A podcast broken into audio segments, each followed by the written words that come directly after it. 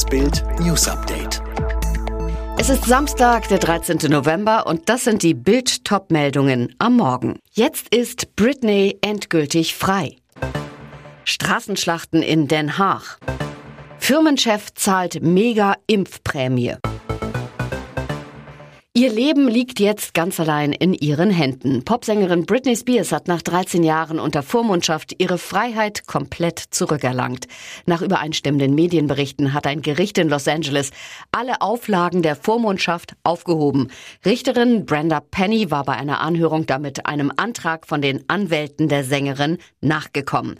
Mit dem heutigen Tag wird die Vormundschaft über die Person und das Vermögen von Britney John Spears beendet, erklärte sie bei der Urteilsverkündung. Für die Fans und Anhänger der Free Britney Bewegung war das Urteil ein erneuter Befreiungsschlag. Nach der Verkündung der Entscheidung brach vor dem Gerichtsgebäude ein riesiger Jubel aus. Britney selbst feiert ihre neu gewonnene Freiheit auf Instagram mit den Worten Bester Tag aller Zeiten, gelobt sei Gott. Dazu postete sie ein Video von ihren jubelnden Fans vor dem Gerichtsgebäude in Los Angeles. In Den Haag in den Niederlanden ist es zu erheblichen Ausschreitungen zwischen Demonstranten und der Polizei gekommen. Noch Premierminister Mark Rutte hatte am Abend bekannt gegeben, dass es in den kommenden drei Wochen in den Niederlanden zu deutlichen Einschränkungen aufgrund von steigenden Corona-Zahlen kommt.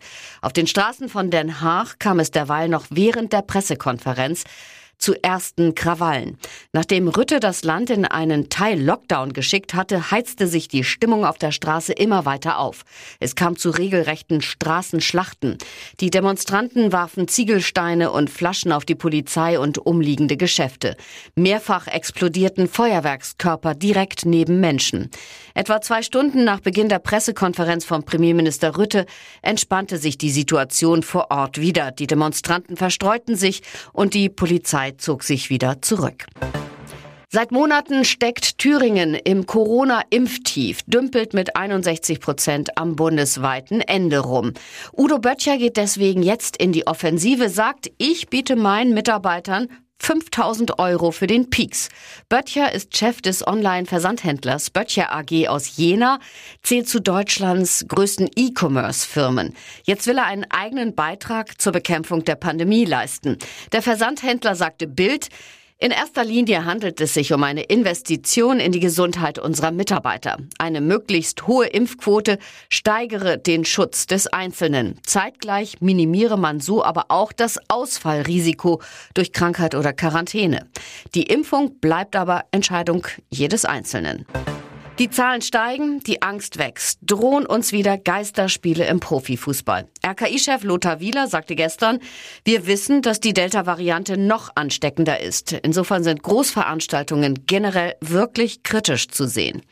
Bei einer bundesweiten Inzidenz von 263,6 geht es auch um Fans in Stadien. Wie reagiert die Bundesliga? Aktuell bleiben die Verantwortlichen entspannt, verfolgen die Entwicklung den Umständen entsprechend aufmerksam. Leverkusens Sportchef Rudi Völler sagte, der frühzeitige Schritt zu 2G in unserem Stadion war sicher der richtige.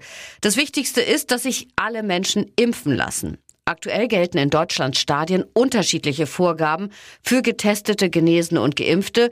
Kein Wunder bei regional variierenden Inzidenzzahlen von 93,9 in Schleswig-Holstein und bis 569 in Sachsen.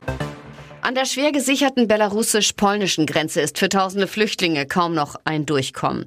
Aber Migranten planen nach Bildinformationen bereits neue Routen, um doch noch in die EU zu gelangen. In Chatgruppen heiß diskutiert wird unter anderem die sogenannte Ukraine-Route, die über die Ukraine, die Slowakei und Tschechien nach Deutschland führt.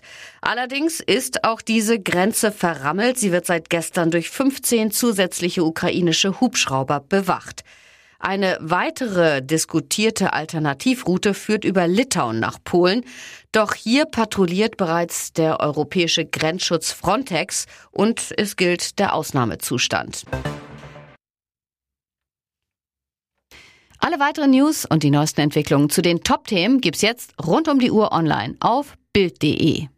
Fitbook hat einen neuen Skill, mit dem du in nur 10 Tagen fit wirst. Ganz einfach zu Hause mit nur 10 Minuten täglich. Sage jetzt, Alexa, öffne Fitbook.